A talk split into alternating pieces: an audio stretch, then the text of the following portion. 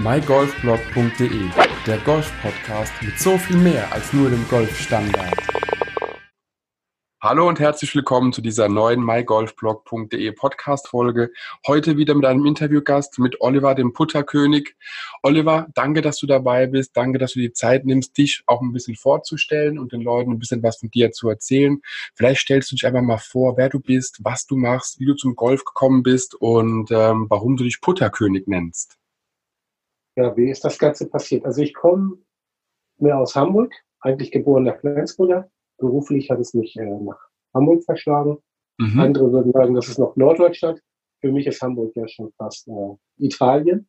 Also fast 200 Kilometer weg von meinem äh, Wohnort, den ich früher hatte. Ja, ähm, wieso heiße ich Patterkönig? Also nicht Putterkönig, sondern Patterkönig. Patterkönig, Entschuldigung. Und, äh, und warum äh, spiele ich Golf? Also ich habe mit 14 angefangen, Minigolf zu spielen. Da habe ich ziemlich äh, fußläufig in der Nähe eines Minigolfplatzes gewohnt und war recht erfolgreich. Mhm. Ich habe Bundesliga gespielt, ich war Landesauswahl in Hamburg, Landesauswahl in Schleswig-Holstein. Ich habe äh, Bundesliga gespielt für Braunschweig und Kiel und äh, Harrisweg. Und ja, irgendwann kam es dazu, dass ich äh, zum Großgolf gewechselt bin, aber nicht mit Absicht, sondern so langsam. Mhm, mh. Das hat sich also nicht von heute auf morgen ergeben. Also ich stelle mir jetzt ein bisschen, äh, also bei mir war es vom Crossgolf zum Platzgolf und da war es auch so ein schleichender Prozess. War das dann bei dir auch so vergleichbar, dass man einfach mal gesagt hat, hey, äh, es gibt noch mehr als einen Schläger im Back, man will es mal ausprobieren. Warst du dann auf Kurzplätzen, bist dann dort einfach ein bisschen aktiver geworden und so bist du reingewachsen oder war es direkt der große Platz? Nee, es war ganz anders eigentlich. Also ich habe ja ähm, nicht nur Minigolf gespielt, ich habe auch äh, im Minigolf Bereich äh, Bälle verkauft, Schläger verkauft und auch Minigolfanlagen gebaut mhm. ähm, und habe ein paar Fernsehshows begleitet. Ah. Ähm, äh, Schlag den Rad, Schlag den Star. Ähm, jetzt wird eingelocht mit Hugo Egon und Ella von Will. Mhm. Und bei dieser Show habe ich unter anderem Holger Speckhahn kennengelernt, der gleich gesagt hat, Oliver, so gut wie du mit dem Schläger umgehst, musst du unbedingt zum Großgolf kommen. Mhm. Äh, Speckhahn ist ja früher Moderator gewesen, so von äh, Pop, Top of the Pops, mhm. Und der hat aber tatsächlich eine Golf-Pro-Ausbildung gemacht. Ui, okay. War bei der einen Sendung, war jetzt wird eingeloggt, ein technischer Berater. Und mhm. da habe ich doch damals gesagt, nee, mache ich nicht.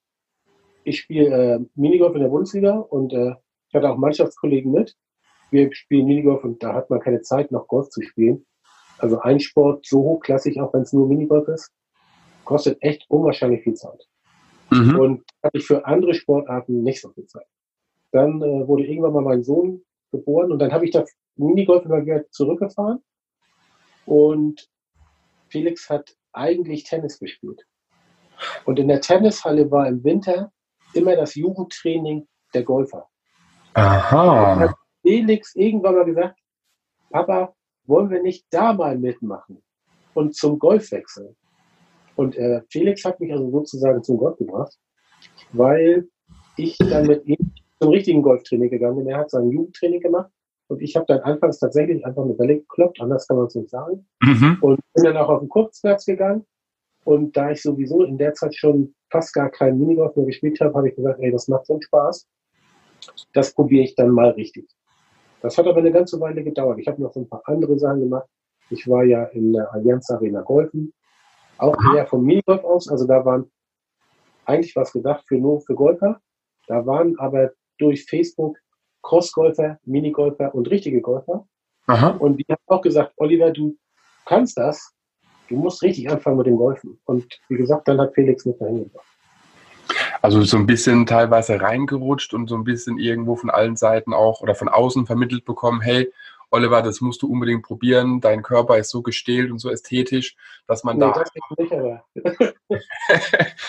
aber dass man einfach sagt, hey, der Schwung passt, das irgendwie, äh, zieht's einen dahin. Du hast auf jeden Fall ein paar Punkte jetzt angesprochen, die ich definitiv aufgreifen möchte. Fangen wir einfach mit, äh, mit dem Thema Minigolf an. Du hast gesagt, du hast auch Anlagen gebaut. Heißt, du baust immer noch Anlagen oder war das in einer früheren, in einem früheren Leben? Also das mache ich nicht mehr. Ähm, also das Ganze habe ich äh, eingeschränkt. Mhm. Ich bin ja im Hauptberuf ganz was anderes. Ich bin äh, Zollbeamter. Ist, und ja. Habe das immer nur nebenbei gemacht. Das war mein Hobby. Das hat mir wahnsinnig viel Spaß gemacht, Minigolf. Mhm.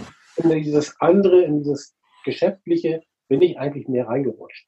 Okay. Deswegen, Jugendliche habe ich gesagt, ich äh, möchte möglichst auch gutes Material haben. Auch Minigolf kann teuer werden. So ein Minigolfball hat damals schon 12, 13 Mark gekostet. Ein Ball? Kosten die 17, 18 Euro einer. Okay. Und, äh, als Jugendlicher sind immer so 12 Euro pro Ball und man spielt tatsächlich auf jeder Anlage, sag ich mal, so 15 verschiedene. Und als ich anfing, hatten die guten Spieler so 100 bis 200 Bälle. Mein Trainer hatte damals 500. Als ich aufgehört habe, hatte ich 1500 verschiedene. Jetzt muss ich mal, also verschiedene Golfbälle, heißt es einfach nur, weil ein Branding drauf ist oder hat es Minigolf andere Golfbälle als Platzgolf? Ja, also die ah. sind tatsächlich alle unterschiedlich. Also nicht nur von der Farbe und Aha. dass da was anderes draufsteht. Es gibt Bälle, die springen gar nicht, also die bleiben einfach 0 Zentimeter, keine Sprunghöhe, gar nichts. Mhm. Und dann ist es erlaubt bis 85 Zentimeter hoch, alles.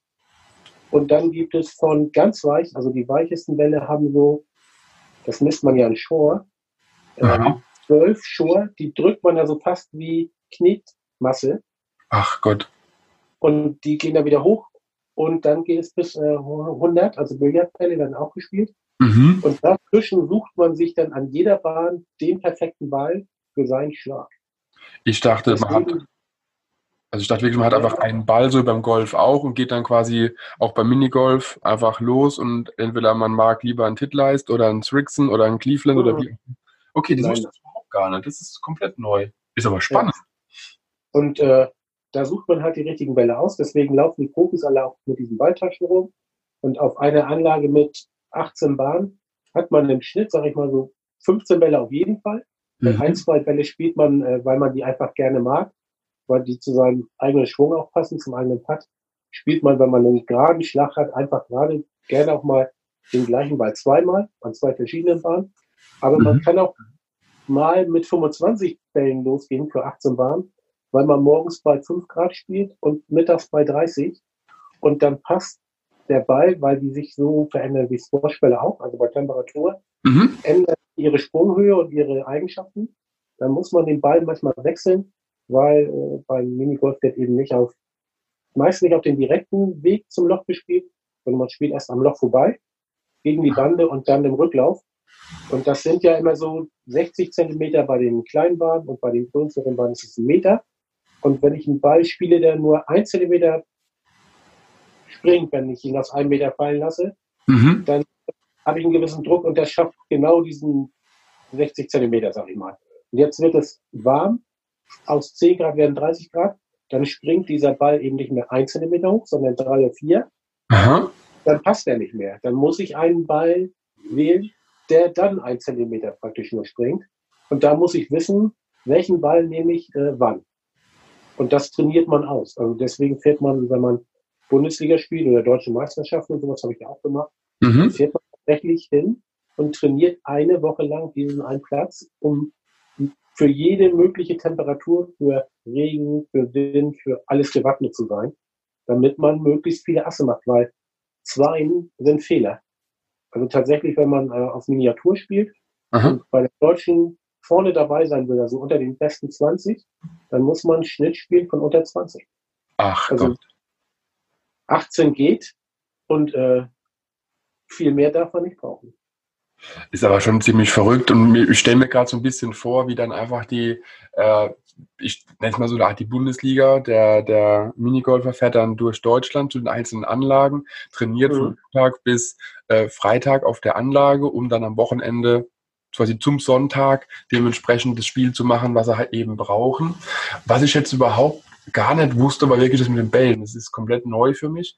Ich hatte nur mhm. mal von einem Bekannten mitbekommen, der hatte einen Studienkollegen, der gemeint hatte, äh, ihm war langweilig, da hat er halt mal ein halbes Jahr lang trainiert und wurde deutscher Minigolfmeister. Ich glaube aber langsam, das war eine Bierlaune, in dem er das erzählt hat und dass da nicht viel dran ist. Weil so wie du das erklärt hast, dass er. Ich sagen, wenn er das nach einem halben Jahr geschafft hat im Studium, äh, dann äh, den Namen weißt du sicherlich nicht, dann würde ich nee. ihn kennen. Aber äh, im Regelfall nein. Weil das hört sich jetzt wirklich nach viel Training an, nach viel Arbeit ja. auch an, sehr viel Kilometer auf den Autobahnen mhm. auch. Und dann natürlich das Ganze auskalibrieren. Da ist ein Studium an sich ja nebenher kaum noch möglich, außer ein Fernstudium. Ja. Und das ist echt verrückt, vor allem das mit den Bällen. Also hätte ich niemals gedacht, dass da so verschi viele verschiedene Bälle gibt. Beim Squash gibt es ja auch, wenn man so will, nur drei oder vier verschiedene Bälle, die ernsthaft mhm zu spielen sind, aber dass da jetzt so viel Auswahl auch besteht. Weil die Minigolfanlagen, die ich bisher gespielt habe, waren wirklich, man hat halt so ein Billigputter-Ding bekommen und ja. hat einen ganz normalen Golfball in die Hand gedrückt gekriegt. Mhm. Und das finde ich jetzt wieder faszinierend, aber das waren alles auch Betonparks. Ähm, Gibt es da auch ja. einen Unterschied? Ist es dann, wenn ihr oder wenn du oder ihr damals Mannschaft gespielt habt, sind das alles Betonbahnen? Ich habe gesehen, es gibt noch Filzbahnen und sowas. Mhm. Gibt es da also, Früher war das ganz strikt getrennt, also da gab es eine Liga nur für Miniaturgolfbahnen, darauf habe ich damals angefangen, auf den 6 Meter 25 Bahn. Dann mhm. gab es eine Ligenstruktur für die Betonbahn, die sind 12 Meter lang. Mhm. Und das war gestrickt, also das war relativ strikt getrennt. Und nur bei der deutschen Meisterschaft gab es so ein Treffen, wo es dann eine Kombi-Meisterschaft gab, wo beide Systeme zusammengespielt wurden. Dann hat man irgendwann gesagt, das ist doof, äh, wenn man die guten Abteilung 1 Spieler, das sind die Betonspieler, und die guten Abteilung 2 Spieler nicht zusammenbringt, dann fehlt uns was. Wir wollen ja immer auch Weltmeister werden. Also Deutschland ist tatsächlich mit Schweden die führende Nation. Und da hat man gesagt, ja, dann müssen wir irgendwie die Leute zusammenbringen. Wir möchten, dass zumindest die höchste Liga, die erste Bundesliga, auf Filz, auf äh, Beton und auf Eternit spielt. Mhm. Hat das Ganze so ein bisschen zusammengeführt. Ähm, das hat auch am Anfang ganz gut geklappt, würde ich behaupten. Am Ende nachher nicht mehr ganz so gut, aber das hängt auch damit zusammen, dass Minigolf insgesamt so ein bisschen down geht. Äh, als ich anfing, waren es damals so 10.000, die richtig aktiv waren. Jetzt sind es nur noch vier. Ja, also hat tatsächlich äh, Mitgliederschwund. Aber führend ist Deutschland immer, immer noch mit Schweden. Und äh, wie gesagt, man hat das so ein bisschen zusammengeführt. Und ein Unterschied ist schon, auch an der Leistungsklasse, also Miniatur, das, was mhm. ich gerade gesagt habe, da muss man, wenn man richtig gut ist, so ein 20er Schnitt, 21er Schnitt spielen. Ähm, auf Beton langt, äh, wenn man unter 30 spielt, dann ist man schon gut. Mhm. Und bei der deutschen Meisterschaft wird dann teilweise 24, 25er Schnitt gespielt. Und auf Filz kommt es drauf an, weil da variieren die Längen der Bahn wahnsinnig. Da gibt es kürzere Plätze, mhm. so wie beim Golfen auch. Die sind halt nur 150 Meter lang, alle 18 Bahnen zusammen. Mhm. Und dann gibt es Plätze, die, die sind über 180, die sind alle 200 Meter lang. Und dann merkt man natürlich die Unterschiede. Ne? Ja, klar. Das dann vom Ergebnis anders ist. Also bei den kurzen Plätzen, das ist ähnlich wie beim Beton, da spielen die Spitzenleute dann auch unter 25 im Schnitt. Und bei den ganz langen Plätzen ist es eher unter 30, so bei 27. Ne? Und du hättest auch gesagt gehabt, dass insgesamt Deutschland und Schweden so mit in Europa äh, oder ja. auf der Welt so die Nationen sind. Ich hätte jetzt irgendwie auch erwartet, dass vielleicht irgendwie so Japan mit oben dabei ist. Ist reine, ja. reines Bauchgefühl.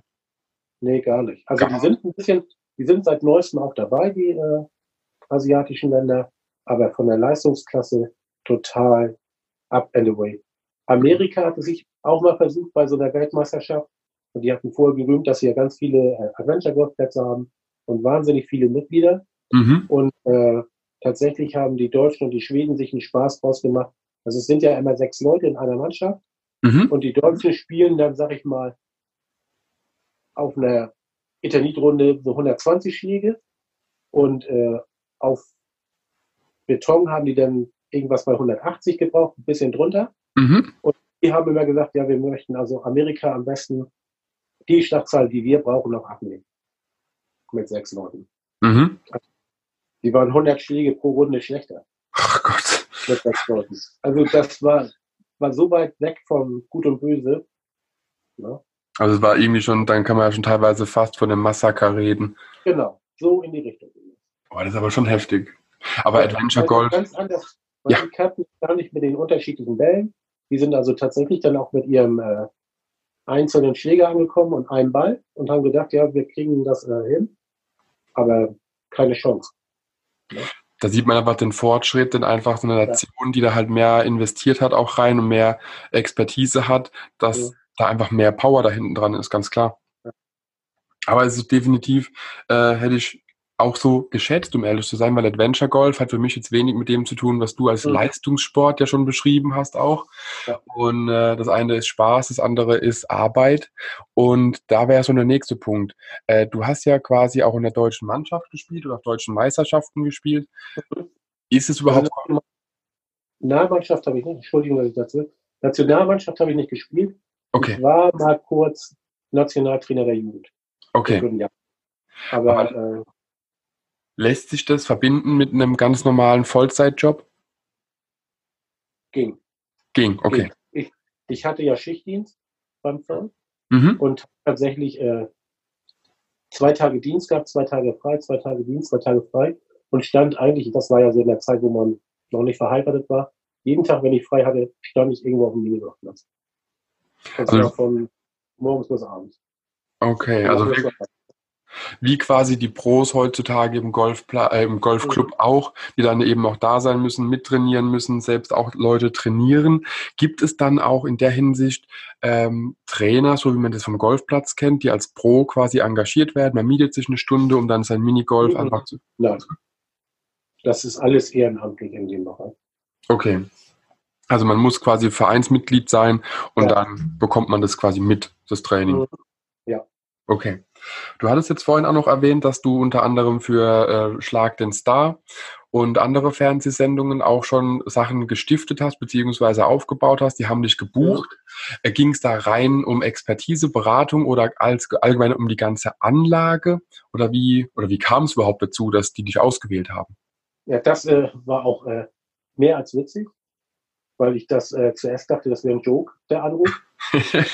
in, in, dieses Geschäft reingebracht hatte. Also ich habe ja tatsächlich hier im Hamburger Umland so ein paar Anlagen gebaut. Mhm. Und äh, die eine Produktionsgesellschaft, Fernsehmacher, ist relativ bekannt, weil Kerner damals mit da drin hing und die machen heute Lanz und die, äh, Koch, Kopfgeldjäger und Eisenkrab machen die mhm. Ähm, die hatten eine dieser, den, einen Besitzer angesprochen ob die für eine Fernsehshow seine Bahn leihen können. Und der hat ja gesagt, nee, das geht nicht. Äh, er braucht seine Bahn schon. Genau. Er verdient sein Geld damit und äh, das An- und Aufbauen, das wäre gar nicht, gar nicht alles so einfach. Aber ich hatte ihm ja die Anlage gebaut, hat er gesagt, hier, äh, sprecht Oliver an. Wenn äh, das hier in Hamburg einen Experten für sowas gibt, dann ist er das. Mhm. Und äh, im Dienst wurde ich angerufen und da war eigentlich eine Riesenaktion, gerade in meinem Bereich, in meinem speziellen Bereich, in dem ich damals gearbeitet habe. Mhm. Und das klingelt das Telefon und äh, dann melden sich welche, ja, hier, wir sind die Fans, ich bin Markus von den Fernsehmachern und äh, ich möchte mit dir über eine Minigolf-Show reden. Und ich so, ja, ja, du bist Markus von den Fernsehmachern und möchtest über eine Minigolf-Show reden. Na klar. Ja, doch. Ähm, genau ja doch, wir sitzen hier am Roten Baum und diskutieren hier gerade mit ein paar Leuten und wir waren bei äh, Dings in Wandsbek und der hat mir deine Adresse gegeben, ich soll dich anrufen. Ich so, ja, ja. Doch, echt, äh, das stimmt. Und wann hast du denn Zeit? Wann hast du denn Zeit? Ich sag, ja, wir können uns dann und dann, dann nachmittags treffen. Ähm, das müsste ich irgendwie hinkriegen. Roten Baum ist ja nicht so weit weg. Mhm. Und es kam dann tatsächlich äh, zu dieser Fernsehshow, die es dann nicht nur einmal gab, sondern dreimal. Und mhm. im Fernsehgeschäft ist es so, ist man da so ein bisschen drin, als ist man drin. Die, dann ist man drin, genau. Mhm. Weil äh, die werden ja oft, so Producer und die, die werden ja gemietet, sind ja so Freelancer, die dann für eine Show oder für einen Showblock äh, gebucht werden und dann sind die bei der nächsten äh, Produktionsgesellschaft. Mhm. Wenn man einigermaßen gut war und das gemacht hat, was sie wollten, dann wird man auch weiterempfohlen. Und so hat mich der, der bei Jetzt wird eingelocht mich reingebracht hat, später bei Schlag den Rad reingebracht. Und so bin ich dann zu uns, ich glaube, ich war bei sechs, sieben, acht Fernsehshows. Als Berater teilweise, aber ich wurde nie als Berater bezahlt, weil das mhm. wäre den teuer gewesen. Aber ich habe, äh, das hat sich schon für mich gelohnt, wenn ich da war. Machte auch immer wirklich Spaß, weil das ja ganz was anderes ist als äh, mein normaler Job. Ja, ganz klar. Und, ähm, für mich war das so ein Reinschnuppe. Das war ja, ganz ehrlich, wenn die mir gar nichts gegeben hätten, hätte ich es wahrscheinlich auch gemacht. Weil es einfach Spaß macht. Ne? Ja, es so Dollerei, klar. Genau. Das ist einfach cool, wenn man äh, tatsächlich eine Show mit äh, Stefan Rabschlag äh, drehen darf oder mit Hugo Egon Balder und Heller von Sinn eine ganze Woche Spaß haben kann und die einen auch ernst nehmen. Mhm. Und ähm, ja, also mir hat es immer Spaß gemacht. Ich habe meist Kumpels mitgenommen, äh, die dann geholfen haben. Die haben auch immer ihren Spaß gehabt. Mhm. War echt äh, immer lustig. Also ich kann mich an eine Schlag den äh, Raab oder Schlag den Star-Sendung erinnern, wo es wirklich um das Einlochen direkt ging. Und da wäre jetzt meine Frage, wir hatten quasi vor ein paar Minuten noch über verschiedene Bälle gesprochen. Ja. Äh, hast du dann dort auch spezielle Minigolfbälle einfach mhm. mitgebracht mhm. oder waren das ja. Golfbälle? Nee, ich habe die Bahn mitgebracht und ähm, auch dann die passenden Bälle dazu und das okay. richtige Equipment. Okay, also im Endeffekt hast, warst du die Full-Service-Agentur, was das Thema mhm. Einlochen angeht, hast den Platz gestellt, Schläger, Bälle plus Expertise ja. im Vorfeld. Genau. Ist aber nicht verkehrt. Vor allen Dingen, ich stelle mir den Anruf sehr, sehr äh, lustig vor, weil solche Anrufe hat jeder, glaube ich, mal gehabt. Ich bin der und der. Das ist wie die E-Mails des nigerianischen Prinzen, genau. äh, der 50 Millionen Dollar irgendwo hat und die sind jetzt mir. Und so käme es mir vor, wenn mich jemand anruft und da in der Richtung fragt. Ab wann war der Zeitpunkt da, wo du es wirklich geglaubt hast, dass derjenige die Wahrheit sagt? Also, der hat schon gemerkt, dass ich ihm dachte zuerst, na, der will mich äh, ein bisschen verhohne People. Aber nein, also ich denke so nach fünf Minuten habe ich gedacht, naja, da kann was dran sein.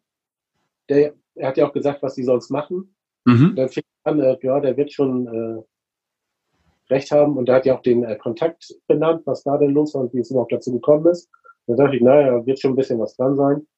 Und äh, als er dann auch die Adresse gesagt hat und äh, wo es ums Meeting ging und beim Meeting sowieso, äh, da hat man schon gemerkt, okay, da steckt was dahinter. Das, das ist die Wahrheit, genau, genau. Ja. Und dann ging es ja irgendwann auch so weit, dass du ja selber dann in Vorlaufzeit schon gesagt hast, so jetzt probiere ich wirklich Golf auch aus, jetzt gehe ich auf den Golfplatz. Hast du dann ganz normal den Weg bestritten mit der Platzreifeprüfung, mit einem Kurs und bist dann Mitglied geworden? Oder wie war dein Weg zum Golf oder wie ist dein Weg momentan? Also der Weg zum Golf war ja, wie gesagt, über die Fernsehshows ein bisschen. Genau, genau. Das Golfen in der Allianz Arena. Das hat auch echt, äh, das war immer ein total äh, geiles Event. Mhm. Muss ich nochmal die Allianz äh, loben für dieses tolle Ding, äh, was sie da auf die Beine gestellt haben. Wir haben ja so 33 Leute über Facebook äh, damals besucht und eingeladen nach München. Wir haben dann tatsächlich das letzte Spiel immer der Bayern gesehen äh, mit Übergabe der Schale. Okay. Und Tag danach in der Allianz Arena gegolft und tatsächlich in der äh, Kabine gepattet, vom Eckpunkt in Drive geschlagen, von der Ehrentribüne runter, in den Mittelkreis. Also wirklich tolle Sachen gemacht. Mhm. Und dann fängt das doch schon an, so ein bisschen zu kribbeln. kribbeln also genau. Die Finger, ne? Dann merkt man, ja, das, das, geht, es geht nicht nur äh, das kurze Spiel, das andere macht ja auch äh, irgendwie Laune, wenn man den Ball trifft. Anfangs habe ich nämlich auch nicht so gut getroffen, aber es werden die meisten ja, äh, ja wissen, ganz dass normal. die langen Schläger nicht ganz so leicht sind. Ja, und dann, äh, wie gesagt, bin ich bei Felix immer zum Training mitgegangen und habe da die Bälle halt einfach, äh, hat mir 50 Bälle genommen und geschlagen, während er sein Jugendtraining hatte. Mhm. Und bin dann eine Zeit lang immer über, den Kurzplatz. Wir haben ja bei uns hier in Glinde das Glück 27 beziehungsweise 33 Löcher zu haben, 27 echte plus die 6 Kurzplatz. Ah, okay. Kurzplatz immer geschlagen, wobei die Bahnen so alle so, sag ich mal, ungefähr 50 Meter lang sind. Eines mhm. 100 Meter lang. Und auf dem Platz wurde ich dann auch echt gut. Äh, da habe ich dann auch oft Runden gespielt, Paar und Unterpaar. Mhm. Weil es ja wirklich Einschlag äh, zum Grün und dann eben Patten. Das sind ja nur Paar drei Löcher, wenn man so will, auf kurze genau. genau. Kurze, das sind ja wirklich kurze Paar drei Löcher. Und dann habe ich, äh, also ich habe beruflich den Aufstieg gemacht aus dem mittleren in den gehobenen Dienst Und mhm. nach dem Aufstieg habe ich dann gesagt, so jetzt äh, schenke ich mir selbst die, die Platzreife, beziehungsweise meine Frau hatte sie mir geschenkt.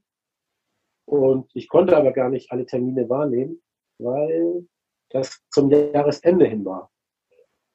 Und, und das war viel los beim Zoll. Ja. ja, und ich hatte tatsächlich auch äh, Wochenenddienst und sowas noch beim Zoll.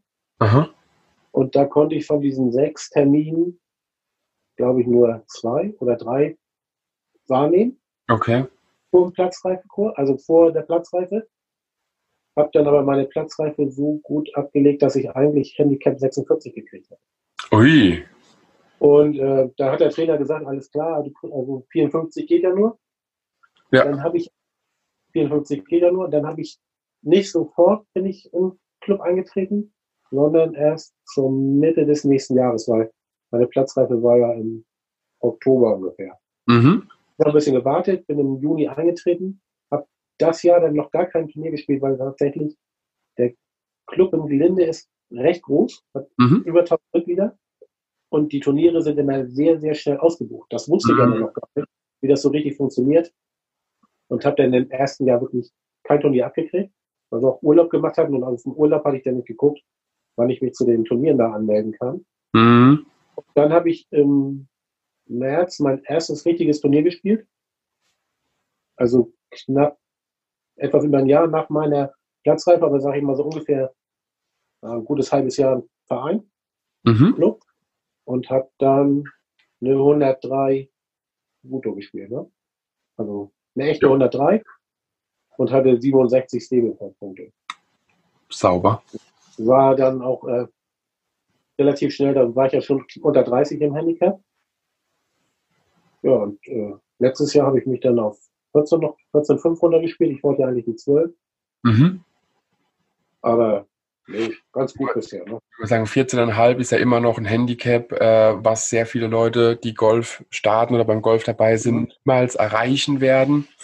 Und ist natürlich auch immer so, dass man immer schaut, okay, man weiß, es kann besser gehen, man weiß, es wird auch besser gehen, aber irgendwie erreicht man dann vielleicht seine Ziele dann doch nicht, die man hat. Mhm. Auf der anderen Seite ist man ja schon unter den Top 10 Prozent. Ja. Das ist so, ich hatte mal mit einem mich unterhalten äh, beim Studium in Schottland, der hatte Handicap, äh, lass mich lügen, ich glaube fünf oder vier. Ja. Und hat auch gesagt gehabt, er will eigentlich auf zwei oder drei irgendwo in dem Dreh rum runter und das würde er auch schaffen, wenn er seinen Vollzeitjob kündigt. Mhm. Dann würde er es hinbekommen. Äh, und das ist so ein Punkt, wo ich mir dann denke, okay, das, also er hat es niemals gemacht, klar, seinen Job zu kündigen wegen Golfen. Ja. Aber äh, dabei hat dann auch das tägliche Training mit dabei und dann hört es halt irgendwann auf, auch Spaß zu machen, wenn es Arbeit wird. So sehe ich es. Ja. Und da muss man einfach gucken. Wie lange bist du jetzt insgesamt schon dabei und spielst Golf regelmäßig? Also 2015, Ende 2015 habe ich die äh, Platzpreise gemacht. Mhm. Und 2016, sag ich mal, seitdem spiele ich regelmäßig was Sommer. Genau, und wenn man so will, 2017 erstmal angefangen mit Turnieren. Ja, Genau. Ja, aber das ist doch schon mal super. Wenn es so weitergeht, dann hast du es auf jeden Fall bald. Ja, also einstellig möchte ich gern werden. Mhm. Wirklich, das ist so mein Ziel. Wenn ich es dann noch erreiche, also mein Pro meint, ich müsste das schaffen. Ich habe ja nicht die richtige Länge, weil ich ja, ich bin ja klein, bin auch mit, äh, habe ja erst mit 47 angefangen. Das ist ja auch nicht das Alter, um noch die super Längen rauszukriegen. Ich bin halt präzise und genau. habe das Glück, dass ich auf dem Grün gut bin. Ne? Mhm, ja klar. Da, kommt auch der, der Name her, den habe ich ja nicht auf dem Grün. Den habe ich ja damals bei der Hansegold mir, sag ich mal, verdient. Aha. Äh, da habe ich ja so ein, da lag ja so ein Putting-Grün aus mhm. bei, bei der Goldpunk. Und die hatten da so einen Wettbewerb. Und ich hatte eigentlich nur so mal getestet. Da lag nämlich ein Schläger, den ich ganz äh, schick fand. Und hatte mhm. so ein, zwei Schläge gemacht. Eigentlich sogar, ich weiß gar nicht, hatte ich einhändig auch angefangen und hatte so zwei, ich glaube, zwei, drei reingeschlagen und wollte gehen. Und mhm. dann sprach die eine und sagte, nee, nee, nicht gehen. Du hast doch schon zwei, drei reingeschlagen. Äh, wenn du hier mitmachst, kannst du was gewinnen. Ja, ist man dabei. wie sage ich, das ist ja nur so eine kurze Matte. Wie gesagt, das war, ich denke mal, so eine zwei Meter Matte ungefähr. Okay. Das, äh, jetzt die, äh, da stelle ich mich hin und stehe den ganzen Nachmittag und hau die rein. Und die so, ja, ja, die so, ja, ja, ja, ja, das äh, sagen hier alle. Mhm. Und hingestellt und meinte, was muss ich denn überhaupt machen, um zu gewinnen?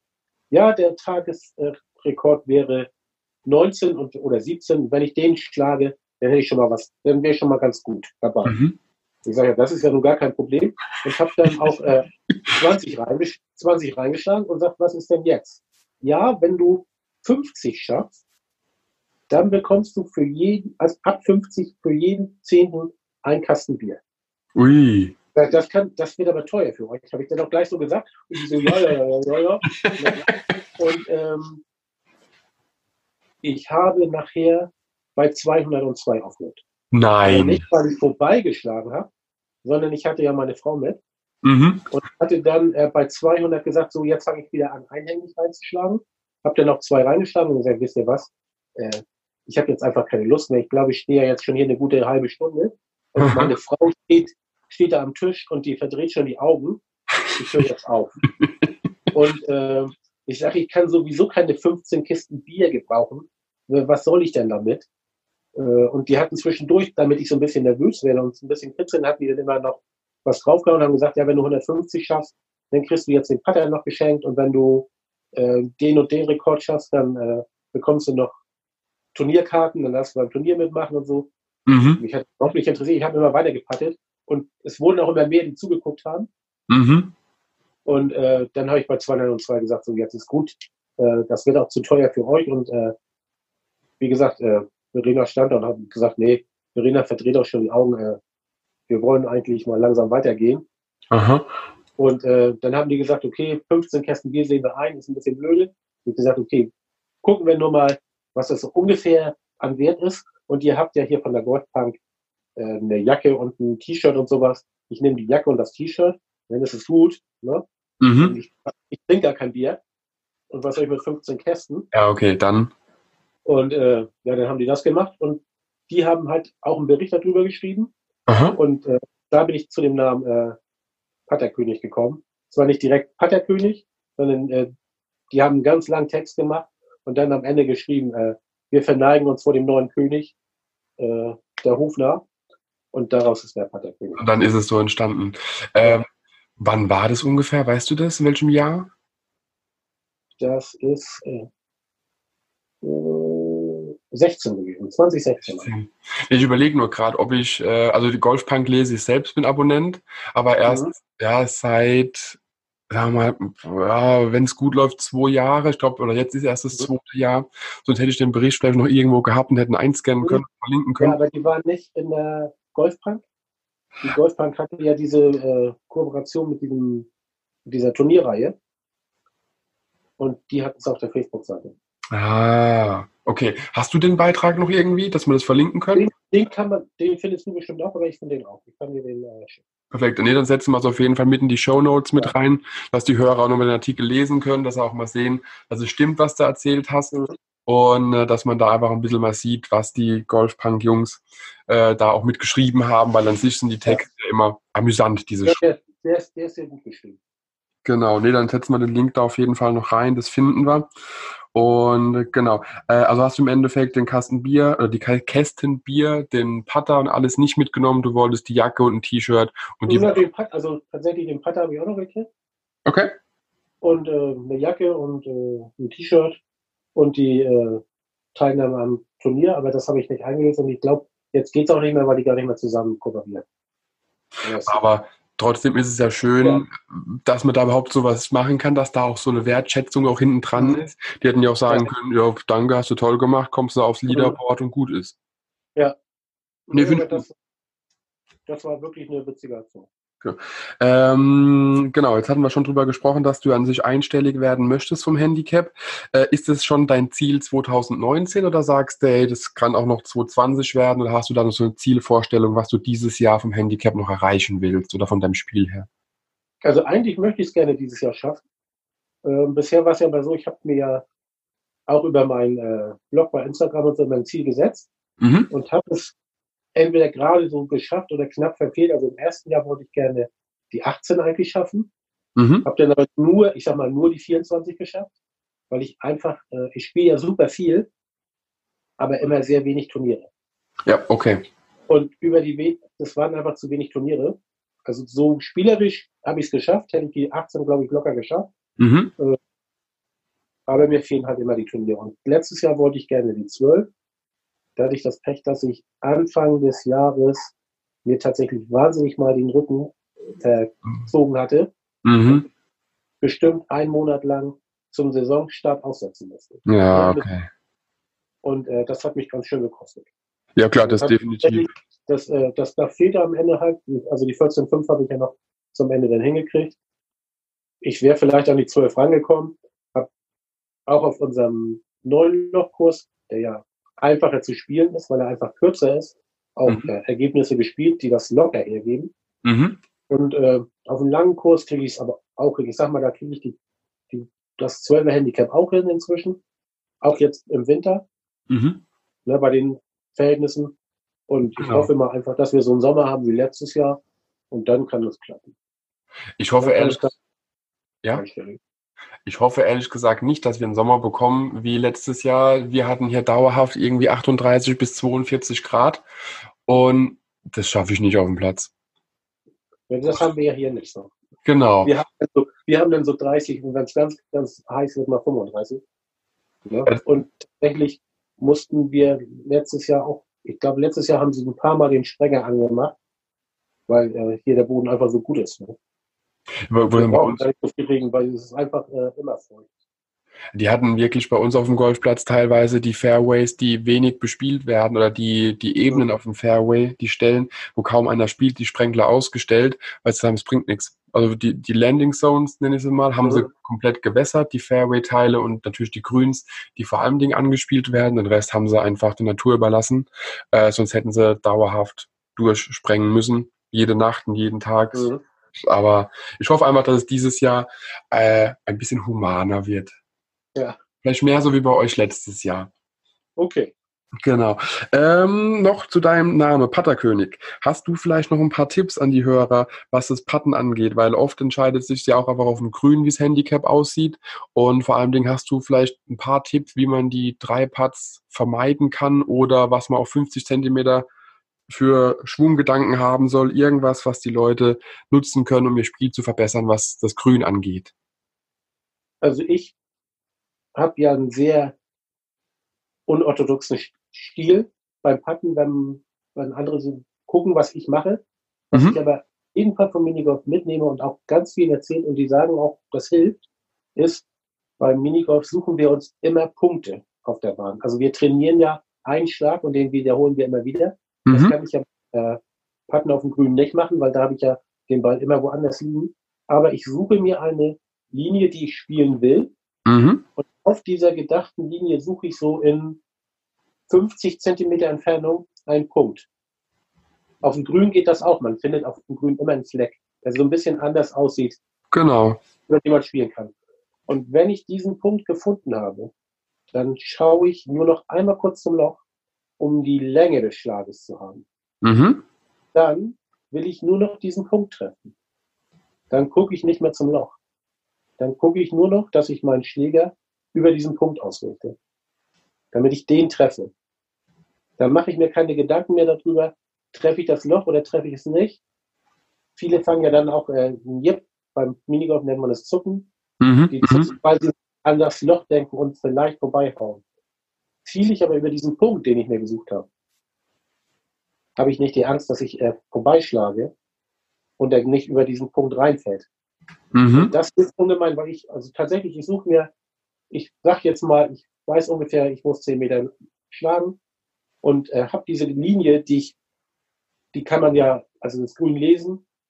Einigermaßen kriegt man das ja immer hin. Genau. Und dann weiß, das ist mein Punkt, da will ich rüber und gucke gar nicht mehr zum Loch, habe ich nicht mehr die Angst, äh, dass ich verschlag. Das hilft ungemein. Ich habe ganz viele von meinen Golfbuddies, die das am Anfang immer gesagt haben, Oliver, du guckst ja gar nicht zum Loch. Ich sage, was soll ich denn? Ich will doch da über den Punkt spielen. Und äh, die machen das jetzt auch und die sagen, das hilft echt. Ist auf jeden Fall ein genialer Tipp.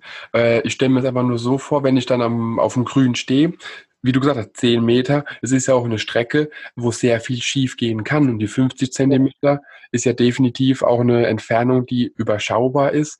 Und die 50 Zentimeter sollten ja auch, wenn man vor dem Loch liegt, äh, ja, mhm. sollte man sich auch treffen. Und das sollte eine Entfernung sein, die man definitiv hin bekommt mit dem Einlochen. Ja. Und wenn man dann einfach diesen Schlag immer wieder, vielleicht auch mal auf dem, auf dem Putting Green übt, Ja. äh, dann ist der Rest nur noch Länge. Und da hast du vollkommen recht. Und so übe ich ja auch zu Hause.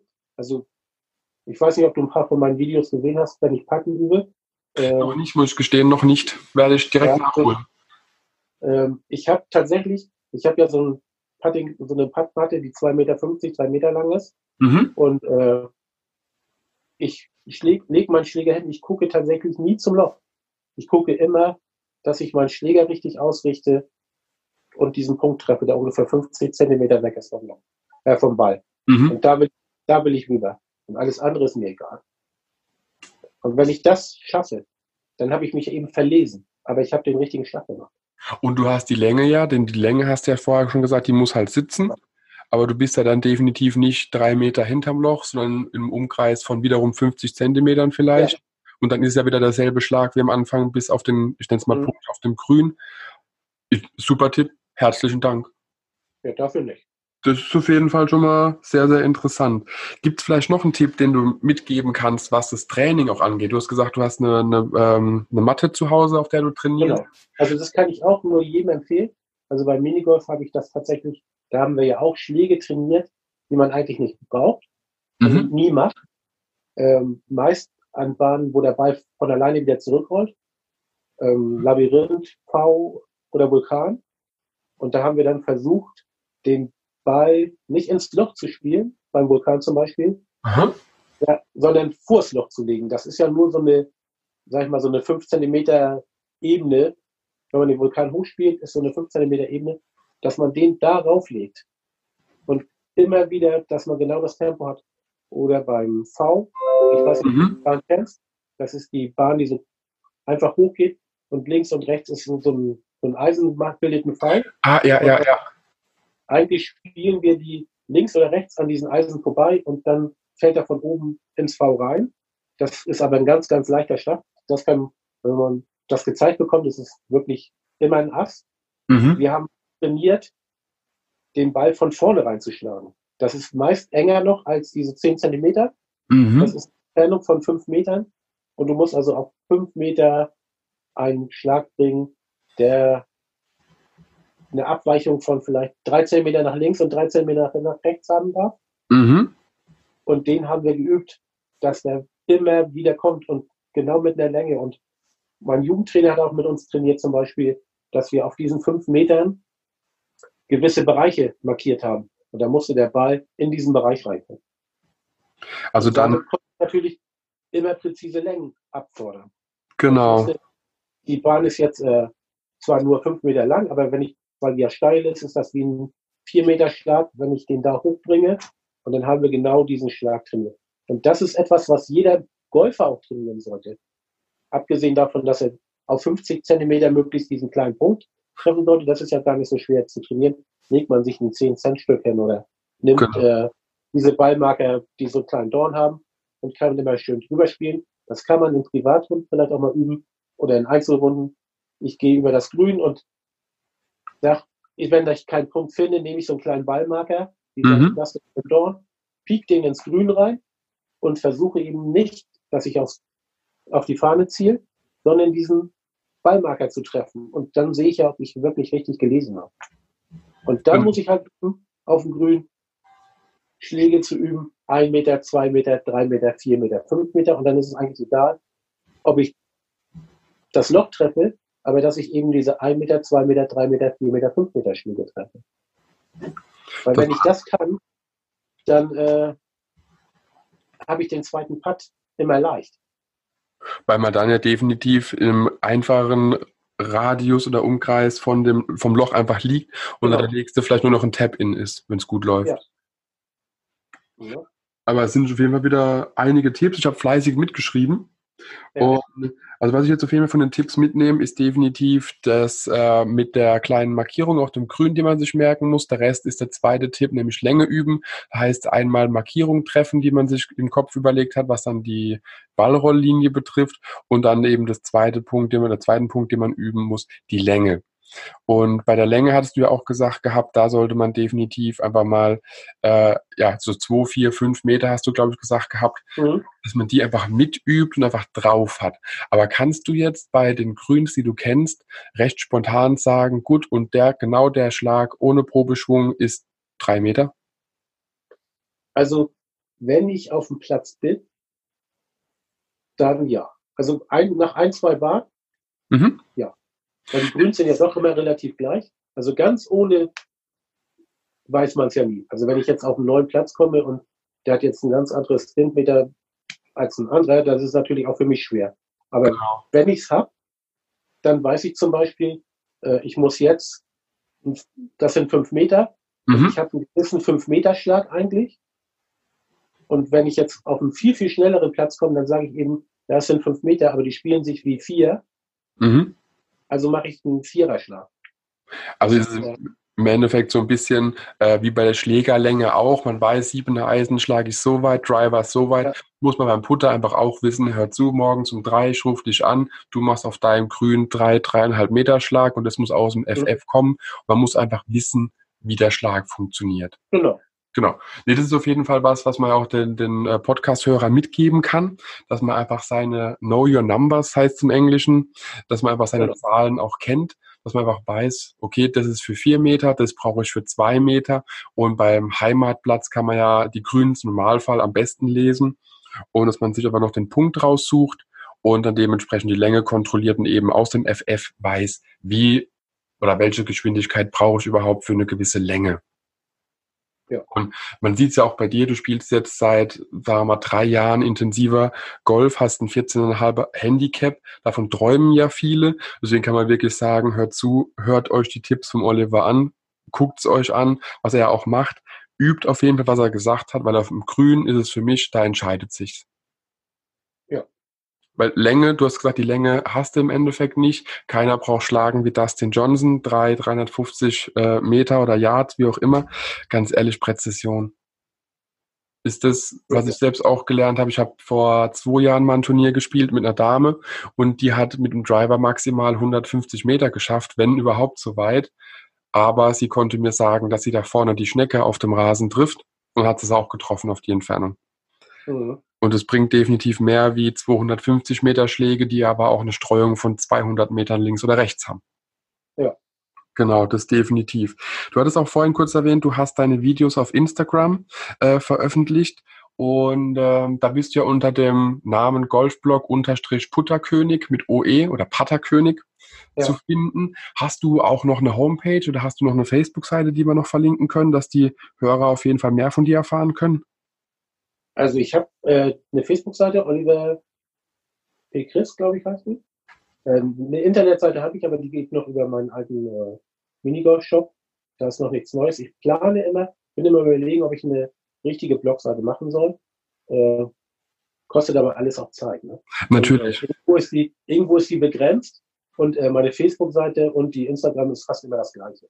Nur weil nicht alle äh, Facebook haben und nicht alle Instagram, äh, habe ich beide. Also kann im Endeffekt der Hörer auch auswählen, ob er auf Facebook oder Instagram klickt, dich einfach abonniert und dir folgt, weil die Inhalte dürften ja ungefähr dieselben sein, hattest du gesagt. Mhm. Und nee, verlinke ich auf jeden Fall mit in den Show Notes drin, dass die Leute draufklicken können, dass die Leute auch ein bisschen mehr über dich erfahren können, was du so machst. Ich weiß, dass du sehr viel veröffentlichst, Videos wie Bilder, aber auch äh, Gewinnspiele unter anderem. Mhm. Äh, veröffentlicht, wo ich übrigens zum letzten eine U-Card-Kappe gewonnen habe, möchte ich nur ganz kurz sagen. Und äh, genau, wenn man da insgesamt mit dir auch in Kontakt treten möchte, über Instagram oder Facebook, dürfen die Leute dich anschreiben, wenn sie Fragen haben oder mit dir eine Runde drehen wollen, wenn sie in der Nähe sind? Kein Problem. Perfekt. Ich habe noch eine Frage an dich. Du hattest demnächst deinen Keller ausgemistet, hast Bälle gefunden und was weiß der Teufel noch was. Gab es noch irgendwas Faszinierendes, was du so gar nicht mehr auf dem Schirm hattest, was dabei war? Nee. Nee. Also dann war es im Endeffekt die Bälle, die ein bisschen äh, antik waren, die man natürlich ja. auf einer Instagram- und Facebook-Seite auch noch bewundern kann. Und der Rest war dann quasi alles noch ganz normaler ja. Golf-Stuff. Genau. Ein, ich hatte ein altes, äh, alten Troll, also einen alten Trolley und ein altes Deck. Äh, da hat sich jemand gefunden, der will das unbedingt haben und äh, der kriegt das jetzt auch. Perfekt. sonst ist es tatsächlich war es alles ja relativ neuer Kram. Ne? Ein paar oh. ganz alte Trainingstools hatte ich noch. Die habe ich aber auch teilweise in den Filmen schon äh, gezeigt auf meinen Seiten.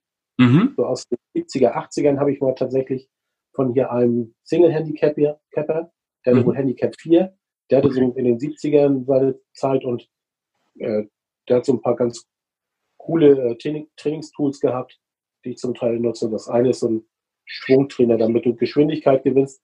Da hängt man fast zwei Kilo Gewicht rein. Mhm. Da hat mein Trainer im ersten Mal gesagt, oh, das ist aber ganz schön äh, heavy. Aber zu, und die aus unserer ersten Mannschaft, die haben damit auch schon mal ein paar Schwünge gemacht. Die haben gesagt, ey, das ist irgendwie ganz cool. Ja. Aber ich würde gerade sagen, 2 Kilo, ich kenne es eher, dass man einfach zwei Schläger nimmt oder eben so ein, sagen wir mal, 200 oder 300 Gramm Gewicht noch vorne dran macht, um einfach diese, ja, diesen Schwung mitzunehmen, das Gewicht zu ja. spielen. Aber 2 Kilo ist schon ein Wort, muss ich ganz ehrlich sagen. Ja. Aber es hilft. Viel hilft viel. Ja. Perfekt. Nee, Olli, dann danke ich dir auf jeden Fall für deine Zeit, für das Interview. Was ich immer gern mache, ist das letzte Wort an den äh, ja, Gast zu richten. Also wenn du noch was sagen möchtest, jetzt ist deine Chance, darfst du gerne noch nutzen. Also ich hoffe mal, dass äh, uns viele zugehört haben oder zuhören werden. Und äh, wer will, darf mir immer gerne folgen. Also ich äh, freue mich über jeden Folger. Und ich freue mich tatsächlich über jeden, der golft und über jeden, den ich irgendwie dazu kriege, dass er auch Spaß an dem Sport hat es ist ein wunderbarer Sport, der einfach über Generationen hinweg äh, toll ist, kann ich wirklich nur äh, weitergeben, geht mir genauso. Ich will Leute erreichen, ich will Leute vom Golf überzeugen, Leuten Golf näher bringen, deswegen passt es wunderbar. Oliver, ich setze auf jeden Fall deine Facebook-Seite und dein Instagram-Account mit in die Show Notes, dass die Leute dich abonnieren können, dir folgen können, einfach mehr über dich erfahren können. Herzlichen Dank für deine Zeit, für die wertvollen Putting-Tipps auf jeden Fall, die ich selbst auch anwenden mhm. werde. Und äh, wenn ich mal da oben bin, komme ich auf jeden Fall vorbei und spielen wir eine Runde. Okay, ich freue mich drauf und äh, wie gesagt, ich hoffe, die helfen die Tipps. Das auf jeden Fall. Dann vielen Dank dir und noch einen schönen Tag. Ja, euch auch allen. Danke, Tschüss. ciao. Wenn dir der Podcast gefallen hat, teile ihn mit deinen Freunden, teile ihn mit deinen Flightpartnern auf Instagram, Twitter, per E-Mail, wie auch immer. Ich will einfach Mehrwert liefern, möchte dir noch mehr tolle Gäste präsentieren. Daher teile den Podcast mit allen, die du kennst, wenn er dir gefallen hat. Gib mir ruhig ein Feedback und äh, bis demnächst. Ciao, ciao. mygolfblog.de, der Golf-Podcast mit so viel mehr als nur dem Golfstandard.